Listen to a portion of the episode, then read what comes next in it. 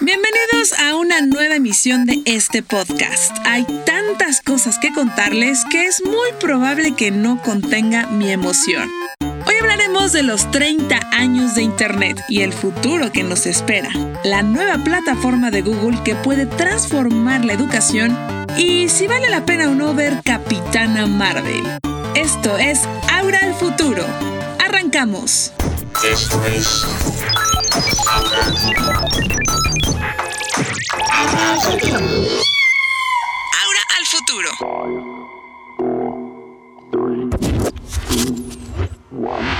Breves. WhatsApp suspende cuentas siempre y cuando sean piratas. Por si no lo sabían, existen aplicaciones falsas del servicio de mensajería instantánea hechas por terceros como WhatsApp Plus y GB WhatsApp, que te daban más funciones, eran gratuitas y mucha gente las descargaba por eso. Quisiera creer que hace años cuando WhatsApp cobraba, que eso tiene muchísimo tiempo. Pues ahora el servicio de mensajería instantánea detecta esas cuentas y las suspende a través de un mensaje. Para evitar esto, solo basta descargar la aplicación original. 2. Pasado fue el día de Mario Bros. ¿Por qué? Bueno, porque Nintendo lo hizo oficial, pues al juntar las iniciales de marzo, o sea, mar, y el número 10, se forma la palabra Mar 10, que al leerse, pues parece que dice Mario. Es un buen guiño, ¿no? Saco este tema, pues hace unos días me enteré que el primer juego de Mario Bros, ese que muchos pudimos jugar en el NES original, fue en una casa de subastas por 100 mil dólares. Ajá, 100 mil dólares. Les confieso que ingenuamente, por un momento pensé que mi juego, uno que tengo ahí guardado en una caja de plástico, pues sin cubrir y sin la forma adecuada en que debería de hacerlo, podría tener un gran valor, pero no está tan bien cuidado. Ya saben, no está sellado en una cámara de nitrógeno como lo estuvo el que probablemente subastaron. Ok, ya sé, exagero. El juego fue comprado por un grupo de coleccionistas y fue de los primeros títulos que salieron a la venta en 1985, hace ya 34 años. ¿Cómo ven, eh?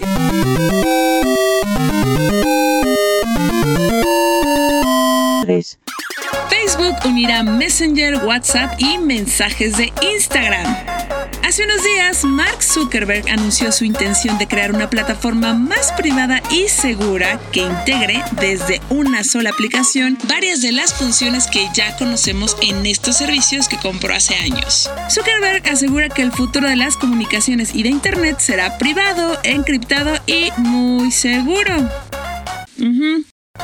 Cosa en la que trabaja Facebook desde ya. De ahí que por practicidad en unos años se unifiquen los servicios. Acuérdense de esta nota que a simple vista podría parecer X, pero más adelante les explicaré por qué es más importante de lo que creen. 4. Google lanza Once Upon a Try, o lo que ellos llaman un viaje de invenciones y descubrimientos. Y vaya que es, pues aquí encuentran información científica muy interesante y muy bien documentada de más de 100 museos e instituciones como el CERN y la NASA. Lo mejor de todo es que la curaduría está hecha de una forma entretenida, donde la curiosidad es un papel relevante para seguir viendo contenido. Literal, te quedas picado por muchísimo tiempo. En Once Upon a Try puedes investigar desde la historia del excusado hasta la ciencia detrás de los poderes de los superhéroes, ahora que están tan de moda. ¡Brujo! Además de ver 350 exhibiciones interactivas, explorar el archivo de la NASA con 127 mil imágenes o ver la colección de notas digitalizadas del mismísimo Albert Einstein. La suma de las raíces cuadradas de dos lados de un triángulo isósceles es igual a la raíz cuadrada del lado restante. Eso es el equilátero, idiota. Once Upon a Try está en Google Arts and Culture y pueden conocerlo ingresando al sitio o bajando la aplicación de Android y iOS. Les juro que de verdad vale toda la pena del universo echarse no solamente uno, sino varios clavados en esta plataforma. Les voy a decir un secreto. Si esto hubiera existido en mi primaria, seguramente hoy sería ingeniera o desarrolladora, matemática, astronauta o algo más que solamente comunicóloga. Digo, no está mal ser comunicóloga, es padrísimo. Es solo que, pues si te enseñan mal, aprendes a odiar las cosas que en realidad están bien padres. Y esta plataforma justo hace lo opuesto. 30 años de Internet, el invento más importante de nuestros tiempos. ¿Se acuerdan cómo era el mundo sin Internet? Yo sí. La información la sacabas de monografías, enciclopedias y después de muchos años del CD-ROOM de Encarta. La escuela era aburridísima. Escuchabas música en cassettes y esperabas en la radio para grabar la nueva canción de tu artista favorito. Veías Caperucita y el Lobo cada 24 de diciembre en el canal de las estrellas porque era lo que siempre pasaban antes de abrir los regalos en Navidad. Jugabas Mario Bros y Zelda por meses porque no sabías cuándo saldría a la venta otro juego de Nintendo y rentabas películas beta o VHS en Videocentro. Eso en la infancia. Ahora, también les puedo contar cuándo llegó masivamente Internet. Aún recuerdo la felicidad de mi primer correo electrónico. Era de Yahoo, que todavía tengo. Claro, tiene como 50 mil mails sin revisar, pero todavía lo tengo. Recuerdo la emoción de escuchar la conexión dial-up que se tardaba vidas en conectar para hacer amigos extraños, disque que de todo el mundo, ahí en ICQ. También descargabas música ilegalmente de Napster porque en esos tiempos pues no sabíamos que las cosas eran ilegales hasta que Metallica se puso punk. Y Winamp era otra herramienta en la que también podías bajar una canción por dos o tres días aproximadamente y después las quemabas en tu CD para que tuvieras tus éxitos favoritos. También entrabas a las páginas de Altavista y Laicos para buscar la letra de una canción que pasaba por MTV o Radioactivo y bajabas fotos o ilustraciones para hacer las tareas en Word. Y creo que intentabas pimpearlas un poquito en Paint. Todo eso suena bastante obsoleto en nuestros días, ¿verdad? Ahora, díganme ustedes en mi cuenta Twitter, arroba aura-bajo, cómo era su mundo sin internet y cuándo fue la primera vez que lo usaron. Pues bueno, nada de esto sería posible si Tim Berners-Lee, el inventor de la web, mejor conocido como el padre de Internet, no hubiera hecho el primer borrador de la World Wide Web el 12 de marzo de 1989. Misma herramienta que donó con el entendimiento de que, si era gratuita, podría alcanzar el potencial de una red a la que todo mundo tuviera acceso. ¿Cierto? Seguramente hoy todos los que están escuchando este podcast saben las ventajas de la conectividad, desde escuchar música en Spotify hasta ver cientos de videos en YouTube, o de plano no dormir por estar pegados a Netflix, de enterarse de lo que pasa en el mundo a través de los medios digitales, conocer las tendencias en redes sociales, usar los hashtags para llegar a un trending topic en Twitter, reírse con los muchos memes que vemos todos los días por todos lados, detestar las cadenitas de Facebook y WhatsApp, o usar Wikipedia o perder horas de tu vida en Instagram.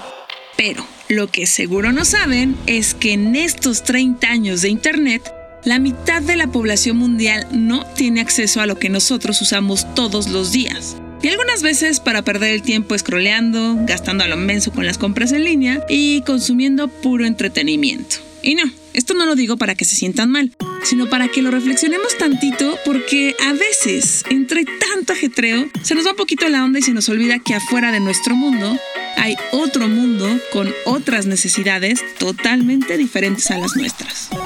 Es por eso que en este día la Fundación de la World Wide Web hace un llamado para que hagamos un poquito de conciencia sobre en dónde estamos parados y hacia dónde vamos. Un mundo en el que solo la mitad de la población tiene acceso a Internet. Un espacio que en estos días es dominado por grandes compañías tecnológicas, el exceso de anuncios publicitarios y el famoso uso de algoritmos, que todo lo predicen gracias a nuestros datos, que además damos todo el tiempo libremente como si nada. Hace 30 años había un sitio de Internet y hoy hay 2 mil millones de sitios. Muchas noticias falsas o fake news y muchos participantes en el negocio que hacen grandes ingresos de una forma muy astuta. Como se los dije en el cuarto episodio de este podcast, Tim Berners-Lee quiere descentralizar la web para que la información sea de los usuarios y no le pertenezca a los jugadores actuales. Algo que en estos días realmente suena utópico. Lo que nos lleva a la noticia que les dije en las breves. La noticia de Facebook que a lo mejor les parece a X, pero que es más importante de lo que creen. A 30 años de Internet. ¿Hacia dónde creen que vamos? Imagínense. Por un lado, la fundación de Tim Berners-Lee dice que la red es para todos sin importar su género, dónde viven o cuánto ganan. Todos deben de tener las mismas oportunidades de acceso y ser parte del mundo digital. Por otro lado, y con las manitas bastante dobladas, Mark Zuckerberg anuncia la integración de WhatsApp, Facebook Messenger e Instagram en una sola plataforma. Todo esto bajo el pretexto de que la privacidad y la seguridad de los usuarios es lo más importante. De ahí su idea de hacer de esta nueva plataforma una especie de red privada. Lo que nadie dice tan abiertamente de esto, salvo algunos medios de comunicación, es que esa integración que quiere hacer Facebook ya existe en China y se llama WeChat. Regresemos tantito a la premisa de Sir Tim Berners-Lee. Internet es una herramienta libre y gratuita para todos. Ahora vayamos a China, el país que no tiene el mismo Internet que el resto del mundo, por así decirlo. En China, nuestro Internet está prohibido. El buscador más famoso no es Google, es Baidu. Sus videos los ven en Youku, no en YouTube, y en vez de Twitter usan Weibo. Eso sí, la aplicación que es su pan de cada día se llama WeChat. Lo interesante de esta y lo que nos lleva a la idea no tan inocente de Facebook es que en China WeChat se usa para todo, todo, todo, todo, todo, todo lo que se les ocurre. Desde compras en línea hasta pagar cuentas en el banco, desde ordenar comida y jugar videojuegos hasta pedir un taxi y un servicio para que bañen al perro. Y en China, literalmente, WeChat es como el ojo de Sauron. Si vieron El Señor de los Anillos, ¿no? Información que pasa, información que es monitoreada por el gobierno. Pues allá, así son las reglas. En términos simples, la aplicación de WeChat tiene más de mil millones de usuarios activos en China. Y como ahí pasa todo, es el lugar en el que se da el negocio, pues nadie sale de ahí para usar otros servicios. Lo que me lleva a la nueva, entre comillas, idea de Facebook. Imagínense, si Facebook logra replicar el modelo de esa aplicación, que está en China, olvídate Jeff Bezos de seguir siendo el hombre más millonario del mundo mundial. ¿Y qué pasaría con nosotros? Si de por sí hoy damos todos nuestros datos a todo mundo como si nada, porque es lo más normal del universo, entonces, ¿qué sería lo que pasaría? Claro, todo esto que les acabo de decir es una teoría de la conspiración que estamos pensando muchos, así que les dejaré eso en el tintero. Ojo, no estoy diciendo que si Facebook logra esta integración vaya a pasarle el chisme a todo el gobierno de Estados Unidos sobre lo que estamos haciendo. Simplemente me pregunto, como decía Marco Antonio Solís, ¿a dónde vamos a parar? ¿A dónde vamos a parar? De vuelta a los 30 años de Internet. Evidentemente el festejo no es cosa de un día, pues Tim Berners-Lee y su organización hacen un llamado a sumarnos a la campaña hashtag for the web para que las 4 mil millones de personas que aún no tienen acceso a la red no se queden fuera de este nuevo mundo que ofrece mayores oportunidades económicas, culturales, sociales y laborales. Que no se queden rezagados en esa brecha digital que crece cada vez más. ¿Y qué puede hacer uno? Pues de entrada, informarse. Hay un reporte muy interesante que hizo la World Wide Web Foundation que explica todo lo que está pasando, hacia dónde vamos y qué se puede hacer. Entren a su página y lo compartiré en mi Twitter arroba aura-bajo. Recuerden que ahí también pueden contar cómo era su vida sin internet o cuándo fue la primera vez que lo usaron. Y platicarme también si alguna vez se han puesto a pensar en todo lo que les acabo de contar. Cine. Esta semana hablaré de Capitana Marvel, que por alguna extraña razón todo el tiempo le digo Capitán América. Es culpa del nombre Capitana, ¿sí o no? Capitán, Capitana, Capitán. No se preocupen, no habrá spoilers. Solo les diré que yo salí muy emocionada del cine porque me encantó la idea de ver a una mujer como la heroína de la franquicia de superhéroes del universo cinematográfico de Marvel. No soy quien ustedes piensan. La película relata la historia de Carol Danvers y está ambientada en la década de los 90. De ahí que algunos nostálgicos como yo nos emocionáramos muchísimo al ver la moda gronchera de Nirvana, las playeras de Guns N' Roses y Nine Inch Nails, y recordar memorias con un tracklist que está de lujo, pura buena música con bandas como Elástica, Garbage, REM y TLC. De verdad, de verdad, de verdad, de verdad, el tracklist está de wow.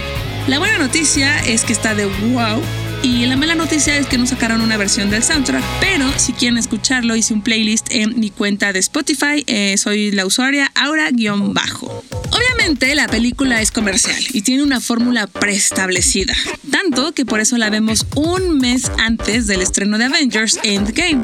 Pero de eso se trata el cine de superhéroes, ¿no? De ver en acción lo que leíste alguna vez o de conocer el mundo del cómic gracias al cine para adentrarte a las historias. Desde mi punto de vista, la gran diferencia de Capitana Marvel en comparación a otras películas del universo Marvel es que sí trae muy claro un discurso. Las mujeres podemos. Las mujeres somos fuertes. Digan lo que digan y hagan lo que hagan. Como dice el refrán, llueve, truene o relámpague, nosotras podemos. Y eso es algo que no le ha gustado escuchar a muchas personas.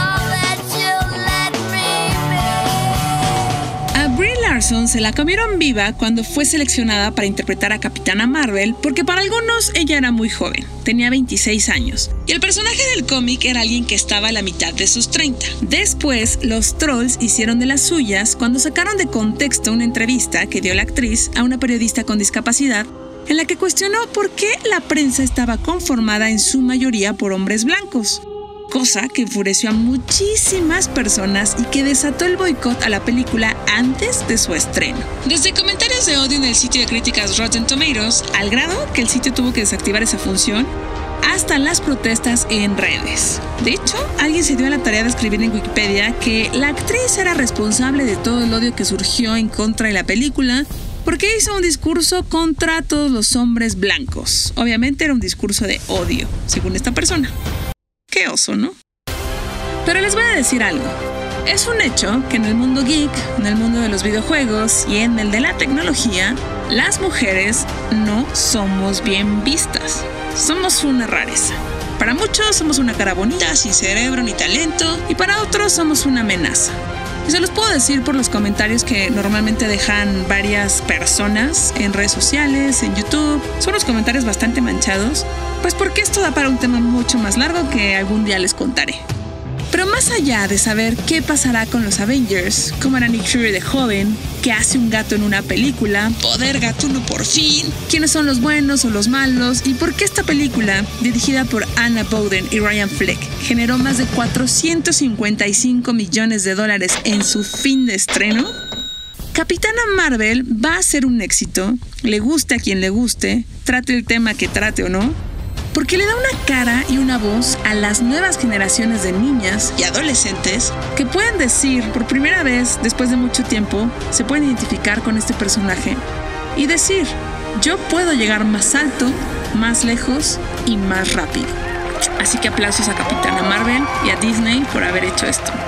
Les voy a decir, honestamente, si yo hubiera visto Capitana Marvel hace 20 años, estoy segura que me hubiera ahorrado muchísimos años de terapia.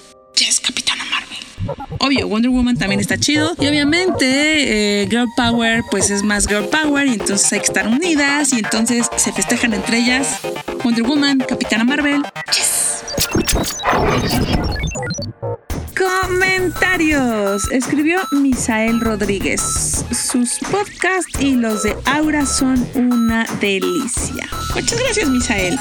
Iván Santiago, Aura, muy buen podcast y espero escuchar muchos más. Éxito. Sí, eventualmente habrá muchos, muchos, muchos más.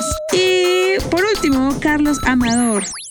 Aura, me encanta despertar con tus podcasts de Aura al futuro. ¿Cuándo sale el siguiente? Bueno, afortunadamente estás escuchando este ahora y ups. Em, la idea es que salgan más seguido, pero bueno, el amplio equipo de mi mano izquierda, mi mano derecha y mi cerebro a veces se, se nublan un poco, pero em, pronto, pronto, pronto, pronto. Les voy a confesar otra cosa. Yo cada que estoy haciendo el podcast siempre estoy pensando como pronto, pronto, pronto, pronto, un vestido Cenicienta que sea el más bonito con sus herramientas. Y entonces, entonces, pronto, pronto, Cenicienta. Cenicienta, Cenicienta, un vestido Cenicienta, Cenicienta, Cenicienta. Así. Cenicienta, pronto, pronto, Cenicienta. Lava y plancha, trae la ropa, barre y limpia la terraza. Mi cerebro funciona así. Va muy rápido. Eso es todo lo que quise decir en este momento. Esto es Ahora el futuro.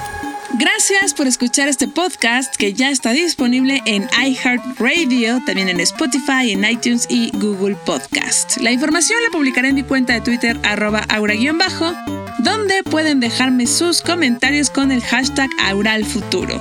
También me pueden mandar audios o mensajes por DM en mi cuenta de Instagram AuraV para ponerlos aquí. La producción estuvo a cargo de Rodrigo Fernández de la Garza, mejor conocido en Twitter como fo-batman. Tengan una excelente semana y les mando muchísimos gato besos. ¡Rar! Y, de verdad, recuerden, díganme en mis redes sociales cómo era su vida antes de internet. Ahora sí. ¡Rar! Adiós.